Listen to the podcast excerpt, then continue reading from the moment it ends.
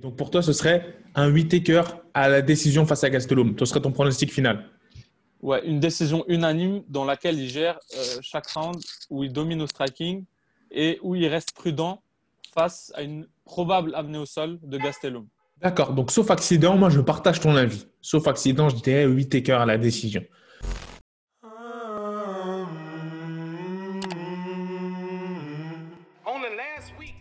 Hey yo, The GOAT Family, comment on se retrouve pour un nouvel épisode du podcast The GOAT J'espère que vous allez bien et surtout que vous avez dans vos paris suivi The GOAT car ce fut encore un bon pronostic de notre ami Karl que j'ai suivi sur ce coup. Avant qu'on fasse le débrief, installe-toi confortablement, laisse un pouce bleu et on peut y aller. En effet, dans ce main event, à la hauteur de son affiche qui fut plein d'étincelles, nous avons pu assister à une wrestling et kickboxing clinique de la part de Bobby Knuckles avec un timing parfait sur les mises au sol, une défense de takedown on point et une condition impressionnante. En termes de déplacement, on a pu observer aussi une gestion de la distance parfaite, hein, presque parfaite de la part de Bobby Knuckles, même si c'est Gastelum qui avait le centre. Robert a réussi à lui imposer son faux rythme et à lui faire payer d'un jab puissant ou d'un high kick de la jambe arrière à chaque fois que Gastelum s'approchait trop. Cependant, gros respect à Kelvin qui a su être très dangereux à plusieurs moments et toucher sérieusement Whittaker. Mais ça n'aura pas suffi. On voit là que la défaite face à Adesanya est la meilleure chose qui ait pu arriver à Whittaker. Un réajustement remarquable dans sa manière de combattre, encore plus en maîtrise que d'habitude avec une sélection de coups fatale pour ses adversaires. La manière avec laquelle Whittaker arrivait à anticiper les attaques de Gastelum fut impressionnante, notamment dans sa manière d'être sur ses appuis constamment. Ça nécessite un cardio vraiment phénoménal. On a pu voir que Gastelum était légèrement plus flat-footed, ce qui lui a coûté très cher. Lorsqu'il a voulu shoot, par exemple, pour des takedowns, il s'est fait sprawl. Enfin, pas sprawl, mais il s'est vraiment fait contrer une, une défense de takedown parfaite et il s'est souvent fait amener au sol sur des changements de rythme qu'il n'a pas vu venir et qu'il n'a pas pu anticiper. Et c'est là que je donne énormément de crédit à Whitaker, qui a su faire aussi un travail en grand pound, qui a su saper, saper vraiment en cardio. Gastelum, il a su lui imposer son poids, toujours appliquer une certaine pression sur son thorax afin de toujours conserver ses positions dominantes. Ce fut en général un combat vraiment fantastique de la part des deux combattants. On n'en attendait vraiment pas moins et on l'avait dit dans notre dernière vidéo en pronostic que ce combat allait vraiment dépendre du Kelvin Gastelum qui allait show up. Et là, il a été à la hauteur de l'événement, même si ça n'a pas forcément suffi parce qu'il a fait face à un très grand Robert Whittaker. Alors, en termes de match-up maintenant, quelle pourrait être la suite pour ces deux combattants En conférence de presse d'après-fight, Robert Whittaker a déclaré que pour lui, le seul combat maintenant qui ferait sens, et là je le rejoins là-dessus, ce serait un rematch pour le titre face à Israël Adesanya. Parce que ce qu'il a montré, ce qu'il a su montrer aux fans et à Dana White lors de ce, combat, de ce bout face à Kelvin Gastelum, c'est qu'il a les armes pour faire face à un, Israël Adesanya. Il a montré que ce, ce premier combat l'avait vraiment changé.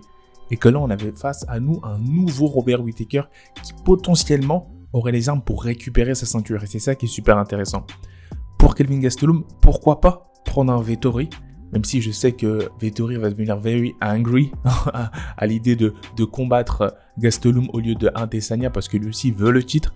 Ou pourquoi pas un rebook pour Vettori, justement un Darren Till parce qu'on aimerait vraiment un combat test face à un Vettori. Non pas que face à Kevin Holland, c'était pas un test, mais bon, c'était un short notice pour les deux. Et Vettori l'a dit lui-même qu'il n'était pas complètement satisfait de sa performance face à Kevin Holland. Donc là, ce serait pour lui l'occasion, en prenant un de ces contenders là très dangereux, de faire une performance vraiment satisfaisante et de convaincre Dana White et les fans qu'il mérite ce title shot. Et là, on aimerait vraiment avoir un combat où on a vraiment deux prétendants au titre. Parce que c'était pas vraiment un prétendant au titre, Kevin Holland. Pas encore.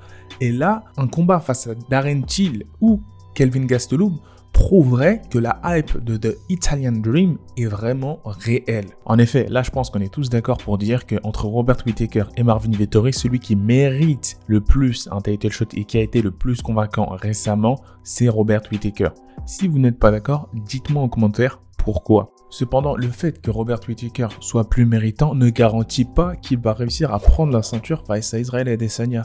C'est pas parce que Israël Adesanya a perdu face à un très bon Jan Blakovic, auquel on ne donne pas assez de crédit, qu'il va forcément perdre face à Robert Whittaker.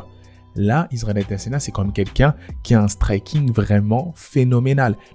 Et on voit que la clé pour gagner et remporter ce combat pour Robert Whittaker, ça va être son wrestling notamment. Peut-être un peu émuler ce qu'a fait Jan Blakovic avec un très bon striking allié à un très bon wrestling.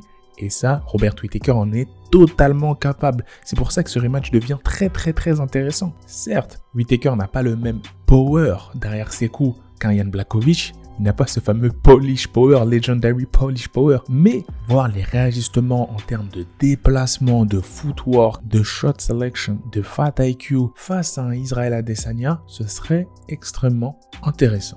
Sans parler du fait que Robert Whittaker est un combattant très appréciable de par son tempérament très humble. Ce n'est pas quelqu'un qui va forcément trash talk, mais qui va regagner ses positions que en combattant dans l'octogone victoire par victoire. N'hésite pas à me dire en commentaire ce que tu as pensé de ce main event. Quelle serait pour toi la suite logique pour Bobby Knuckles et probablement Kelvin Gastelum et la catégorie middleweight en général. N'oublie pas de t'abonner au Instagram, lien dans la description, de go-du-bas MMA Boxing, à activer la cloche des notifications pour ne rater aucune vidéo. Et on se dit peace la famille.